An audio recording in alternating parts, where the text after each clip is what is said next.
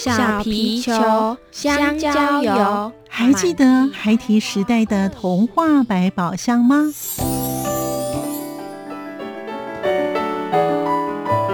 我是桂文雅，世界是一本美丽的书。我是曹俊彦，从小就喜欢画画。我的人生，我是王淑芬。当全世界都在下雨，泥泞不堪，全世界。我是王家珍，持续不断，好好的写。我是林世仁，创作儿童文学，让我找到自己生命中的阳光，可以探寻到生命中充满不可思议的兴奋。现在就跟着徐凡，我们一起施展魔法，回到时光隧道里，一起去挖掘笔尖上孩提的奇幻之旅吧。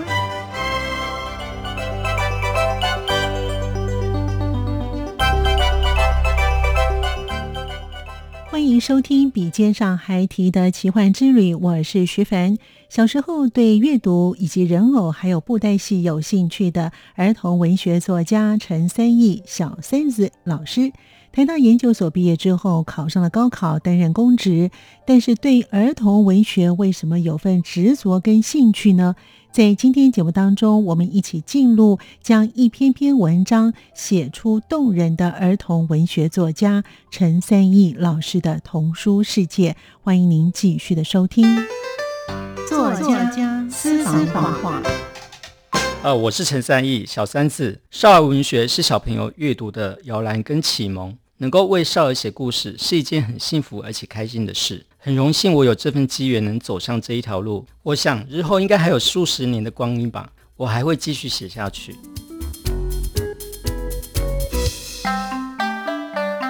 声音印象馆单元。那我印象很深，是我国小的时候，我最期待是会有校外的那个小货车，然后会载那种就是质感非常不好的童书来学校贩卖。数学课的时候，其实我的脑袋其实都会飞走，就会开始拿笔记本，我在上面创造一些小说的名字。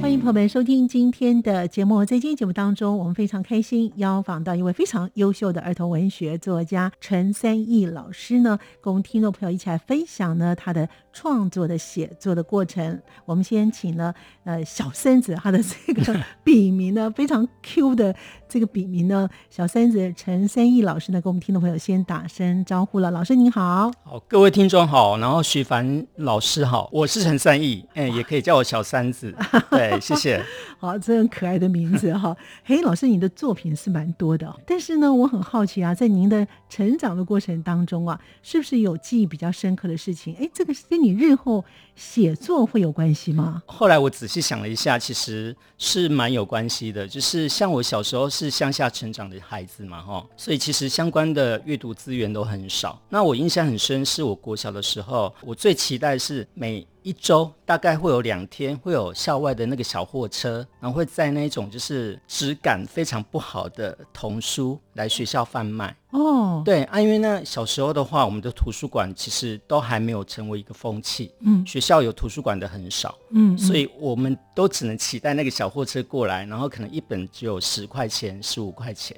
然后像那时候我有一些格林童话啦、安徒生童话啦，都是从那个时候去接触到的。还有我自己本身因为对人偶的玩具很有兴趣，不瞒你说，我 我小时候有一整箱的芭比娃娃。哦，对，一整箱真的，然后我还有一整箱的布袋戏，对对，然后所以我还会自己搭布袋戏的舞台，对，然后我就会自己编剧，就会创创造角色，然后编剧，然后自己演戏对话，所以这些东西我觉得或多或少有影响。求学过程当中，其实我的数学非常不好，所以我数学课的时候，其实我的脑袋其实都会飞走。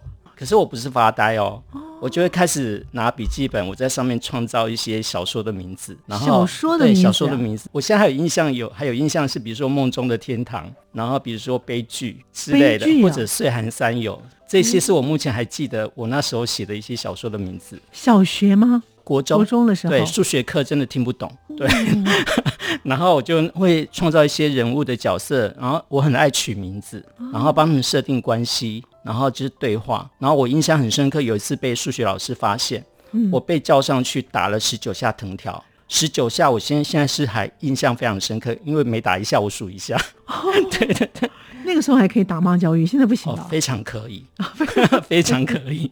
哇，对，这些零零总总都造就了，可能是有有关，哦、对。哎，太有趣了哈！哎，其实呢，你的数学老师也成就了一位业余的儿童文学作家哈。您刚才讲说你数学不好，可是你还是很厉害，你也念了台大哦，而且你也是台大的资讯图书的研究所的毕业的，所以你也算是拿到了这个台大的硕士啊。而且呢，老师呢也是国家高等考试及格。因此，你现在的正职是公职人员，是到现在啊，那也在大学的服务。为什么会想要成为一位儿童文学作家呢？其实啊，乍听之下，我这这些经历听起来好像我从小是一个很会念书的小孩，嗯、就是国家高等考试，然后台湾大学研究所。其实真的不然，我不是谦虚，我国高中的成绩非常之不理想，嗯、对，我的数学永远都是快零分那一种。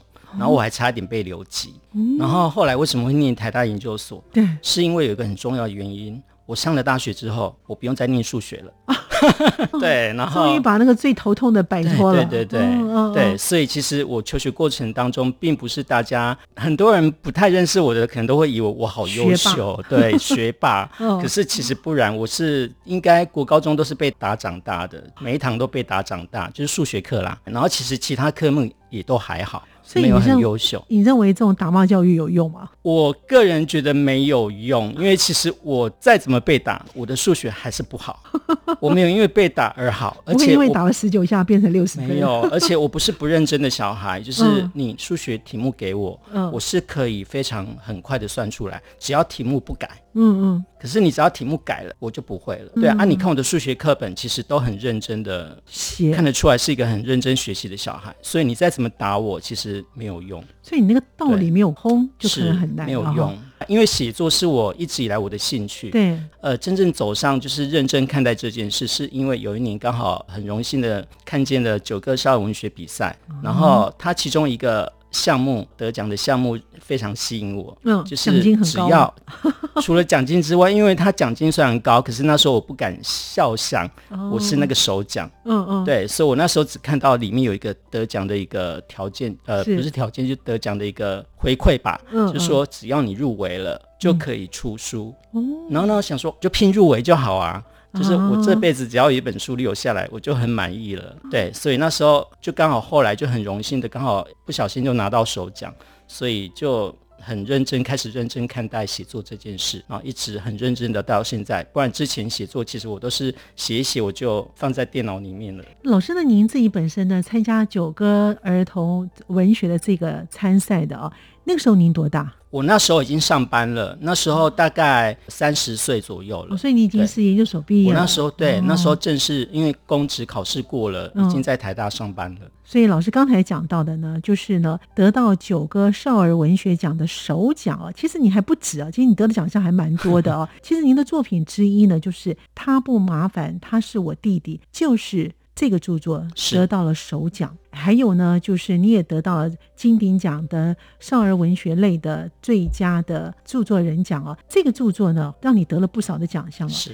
这本的书呢，您的当时的灵感来源是哪里呢？是这么说，因为我其实我平常就很喜欢观察生活，尤其是我对小朋友其实非常的有兴趣。我对那个小朋友很纯真可爱的互动，其实我非常的会吸引我的眼球，有点像怪叔叔吧。就走在路上 看到一些很可爱小朋友，我会盯着看，然后就是会看他们的一些互动过程，尤其像姐姐带弟弟弟弟啦，或哥哥带弟弟。那像这一本书，我的灵感来源就是有一次我。我在搭捷运，然后看到一对非常可爱的混血儿的兄弟。嗯，然后因为你知道我们捷运一开动，会人会往后仰嘛。对对，所以当那个小朋友弟弟往后仰的时候，我看到那个哥哥就是马上拉那个弟弟解救他往前拉。嗯，结果可能拉得太用力了，害弟弟的头去撞到那根呃捷运里面那根杆子，嗯嗯，对，然后弟弟就开始有点呃情绪来了。可是他有一个很很可爱的互动，就是他拉着他哥哥的手，让他哥哥呼呼，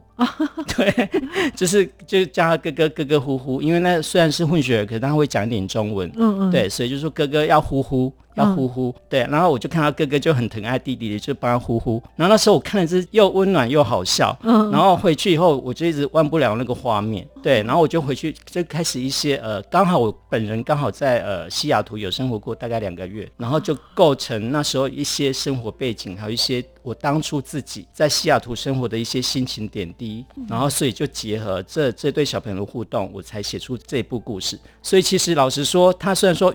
书名叫他不麻烦，他是我弟弟。其实他的原名是哥哥呼呼啊。对啊，看后来出版社觉得说呼呼，很多人可能不知道是什么。对对，所以他后来才改名成他不麻烦，他是我弟弟。这个呢是多少字可以成为一本书？大概中篇小说都是五万字左右，五万。哇，对，你这个故事背景可以写到五万字啊？可以。哇！因为有结合自己一些在西雅遇到了一些有趣的体验，对，然后我我里面有牵涉到一些就是异国结婚之类的，还有就是祖孙情，所以这个结构非常的完整哎哈。是那个时候呢，老师已经是从事公职了哈，已经考上国家级的考试了啊。但是呢，你这样子的一个文笔的历练呢，是，是您自己本身就一路下来对写作有兴趣，就这样写下来，还是您有自己特别去训练你自己在写作方面的能力呢？训练倒没有哎，因为写作这个。这个东西可能是因为以前数学不好，自己在这方面会有点比较好的表现的时候，会有点成就感，相对会比较有自信。因为以前我比较会是代表班上去参加国语文竞赛，然后也常常会得奖，哦、所以这一方面在求学时代会给我某一方面自信的一些补强。对，所以其实会让我某一种有自信跟有兴趣产生。对，哇，所以。可能后来我也会一直持续不懈的写，也是可能是因为这个原因。对，所以你这个呢，就是他不麻烦，他是我弟弟。老师大概花了多久时间完成？老实说，我大概每天下班写嘛，哈，然后因为我那时候刚刚有跟主持人稍微分享一下，我那时候其实不是完全为了奖金，嗯、我那时候是为了可以出一本书，对，留下来，对，所以那时候我为了要拼那一本书留下来，其实我用一个月下班时间我就把它写完了。哇，那效率很快的哈。而且那时候心情就是因为可能吧，可能因为无所求，嗯嗯，有啦，有求那一本书，可是所以你你的呃心情上会比较可以说干净嘛，就是说所以你在下笔的过程你会。会比较没有负担，就是说你不会有那么大的得失，你只是很单纯的想要这本书能够有出版的机会，就是这样子写讲而已。啊，对，所以呢，这个呢，他不麻烦，他是我弟弟，就变成你在文学界的敲门砖了哈，可以这么说啊，真的太棒了。所以我们刚才前面有开始有讲，其实呢，三义老师呢，非常的会得奖哦，因为你也得到第三届、第四届、第五届的海峡两岸原创文学大赛的优选跟入围的作品，这里面的作品呢有很多，而且我名我觉得名字取得都非常好，柠檬绿的夏天，我一听到这柠檬绿的夏天，哎，真的蛮。美的名称呢，柠檬绿，还有含羞草，请别叫我娘娘腔。哎，这含羞草怎么会想到这个娘娘腔？哦，就是很害羞的。哎，这个联想力真的非常的好。还有我的奇幻人生剧本。哎，老师，你的想象力真的很丰富。哎。这三本啊，非常的多彩多姿哦。可不可以请老师呢分享这三本书呢？好啊，像《柠檬绿的夏天》，其实它的性质是一本爱情轻小说。就是我自己本身，除了说少儿文学是我的出版的敲门砖之外，其实我个人对轻小说类型也很有兴趣。然后会写这本书，我是以它呃音乐为背景。嗯。然后我会为什么会以音乐为背景呢？因为你想嘛，我们对于音乐、文学、艺术、绘画这些，在我们看起来都是比较可以说飘逸出尘嘛，嗯，的一些行业或者职业，嗯。可是细想的话，其实这些东西如果遇到现实的问题的话，其实是不是还能够那么样的飘逸？比如说，我们都知道学音乐很很花钱，对。要是遇到这样的现实问题呢？所以，我这本小说的主人公，其实他就是遇到一个这样子的问题。然后，就是我主要是探讨说，当我们的这些个人的兴趣遇到我们的，比如说金钱无法支撑，或者说他的真正的实质收益没办法支撑我们的生活，那这些所谓的文学、音乐、艺术还有办法继续下去吗？然后，因为我怕这个主题太过沉闷跟严肃，对，所以其实我这本书我有刻意的用一只很可爱的苏格兰折耳猫。用它当第一人称来写，就是来叙述一个爱情故事，就是它的主调还是爱情故事。可是我怕它太沉闷，我想要陈述的主题有有点严肃，所以我就用一只这猫的口气，猫咪的口气来讲这个故事，就是增加他阅读的趣味。对，所以这也是中篇小说吗？这个是长篇，这个有十几万字。哇，对，这一篇是长篇。哇，很厉害。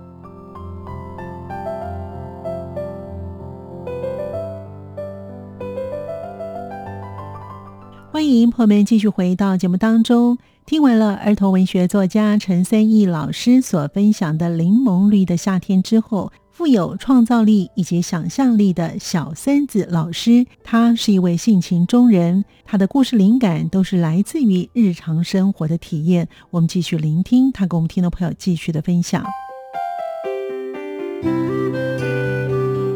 其实我平常就很喜欢观察生活，对那个小朋友很纯真可爱的互动，其实我会吸引我的眼球。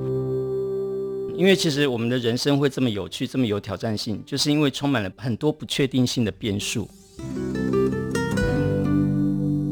那含羞草，那含羞草，请别叫我娘娘腔。其实我这个深刻的印象是来自于我国小一位同班同学，因为他本身有女性化特质非常严重，比如说微笑会遮嘴巴，然后比如说走路会扭。嗯，然后比如说，呃，一些男生的一些运动他都不行，所以他常会被欺负。比如说他的便当会被偷吃，然后会被欺负，呃，会被叫娘娘腔，嗯，然后或者说会被小时候小朋友嘛会抓着蜥蜴，然后会吓唬他，就追着他跑。算是霸凌哎哦，对，是霸凌，是霸凌。嗯，所以其实那时候我印象非常深刻。然后那时候我跟他关系还不错啦，可是就是因为我也是小朋友，我没办法提供他相对的一些什么帮助的资源，嗯，所以其实。那一些画面其实，在我的脑海里面一直存在着。我后来才写了这么一篇故事的原因，就是因为我觉得像这样的孩子在团体当中都很像一株含羞草，就是他们都永远都低着头。他其实这位同学，他其实几乎也都不讲话的，他也几乎没有朋友，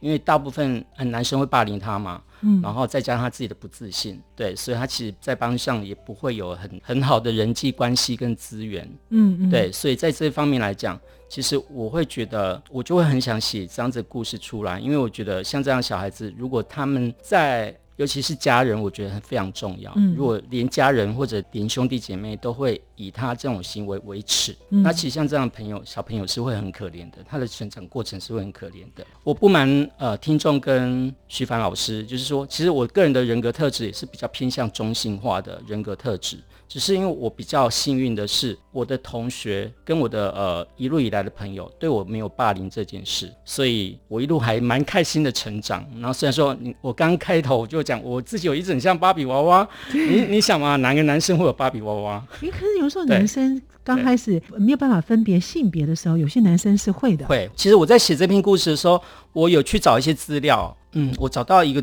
资料里面，其实我在读他的时候，我自己其实哭个不停。我真的，我现在一讲，我其实又有点想掉眼泪。就是他也是一位男生，然后他就是说，他有一天在，因为他也是一路受霸凌嘛。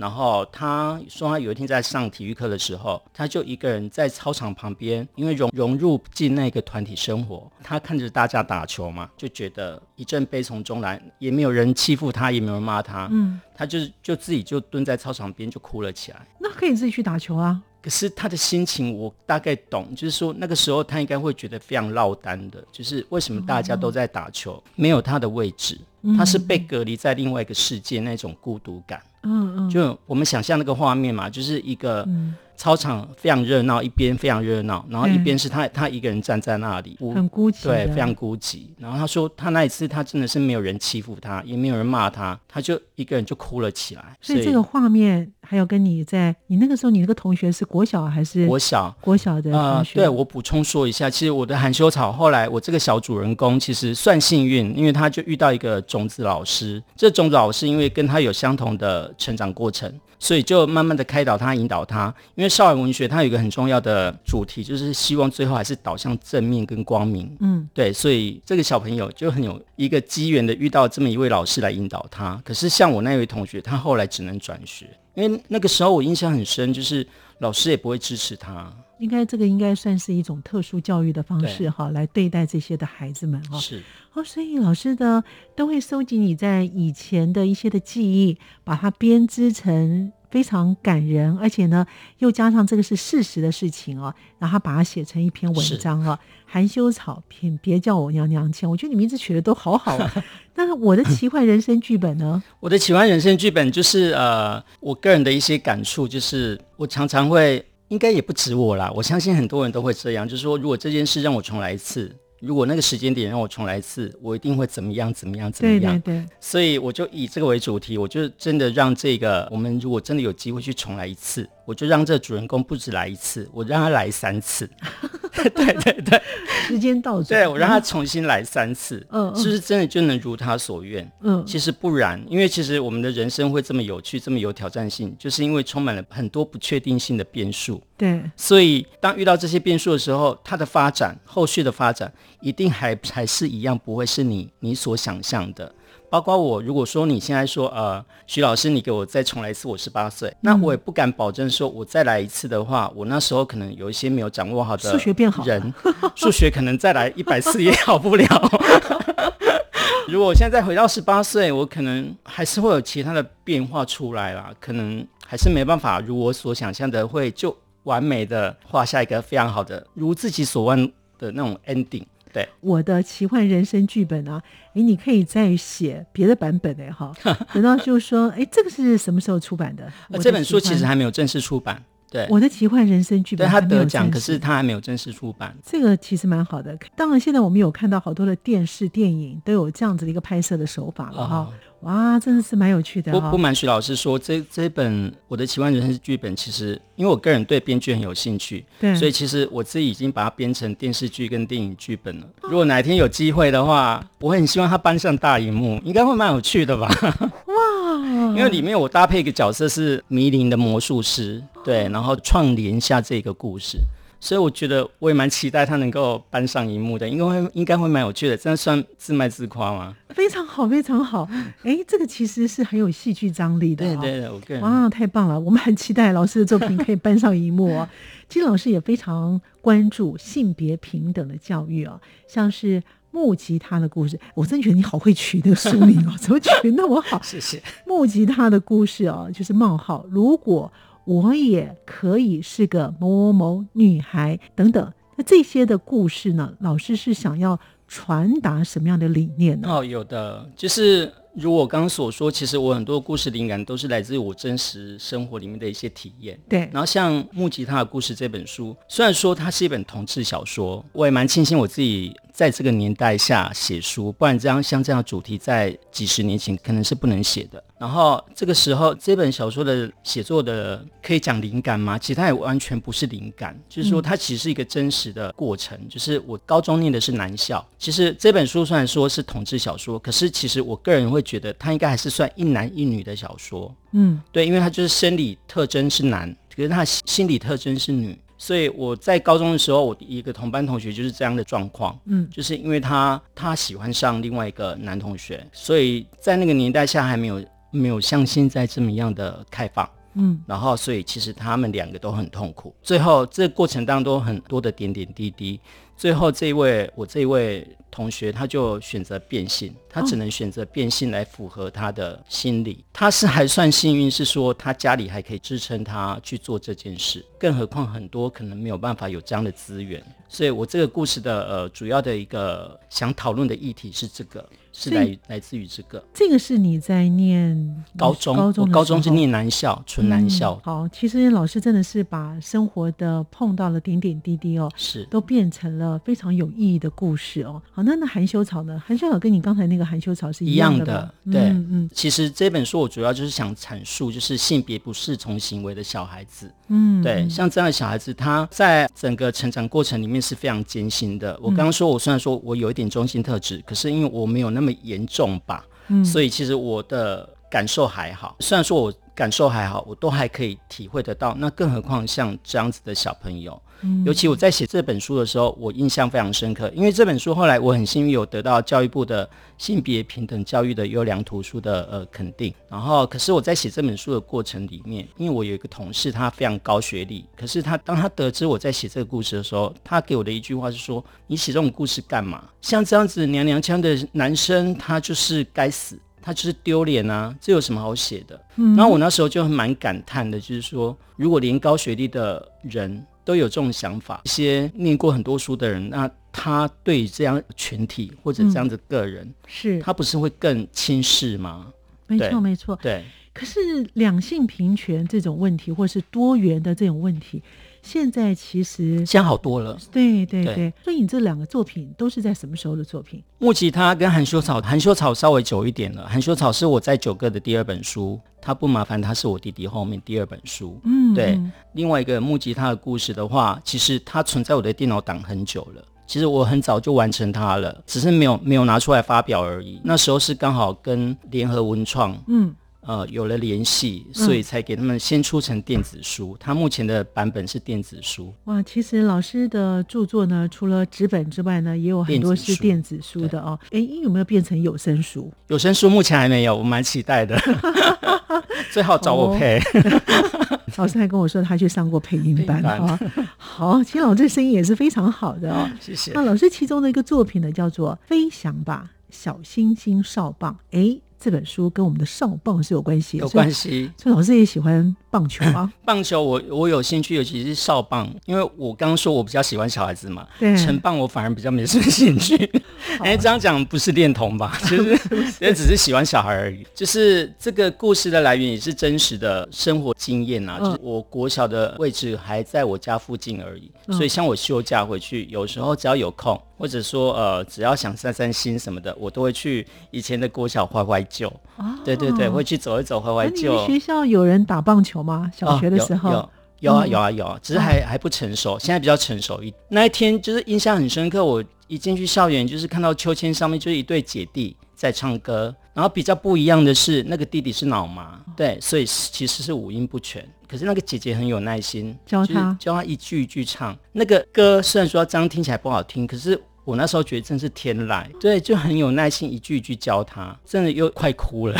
对 对对，然后老师是一个非常感性的人哈。我对小孩子是我的罩门，对对对，所以你才成为儿童文学作家。可能吧。哦、然后那个时候就呃，操场另一边就是有在上演一个少棒，应该是他们同学之间的棒球比赛而已啦。嗯，嗯，对。可是就是因为一些输赢争执。然后快吵架起来了，嗯、对。对，所以那个画面对比，我就觉得很强烈，就是一边少棒棒球比赛快吵架了，另外一边是姐姐教一个老妈弟弟在唱歌，那时候我就觉得两边画面好对比，好强烈，嗯，然后让我非常有故事感，嗯哼，然后我就突然的联想到，就是说以前我们念地球科学的时候，我们知道我们的地球有五亿四千万平方公里，好像很大嘛，可是其实把我们地球放在太阳前面也没有很大。地球只剩下一颗小沙粒而已，嗯，那我们太阳就很大了吗？嗯，其实也不然。你知道我们的宇宙里面还有颗叫做木夫座星，这一颗星球呢，如果我们把我们的太阳摆在这一颗木夫座星前面，这颗太阳只剩下一颗棒球大小，我们的地球呢，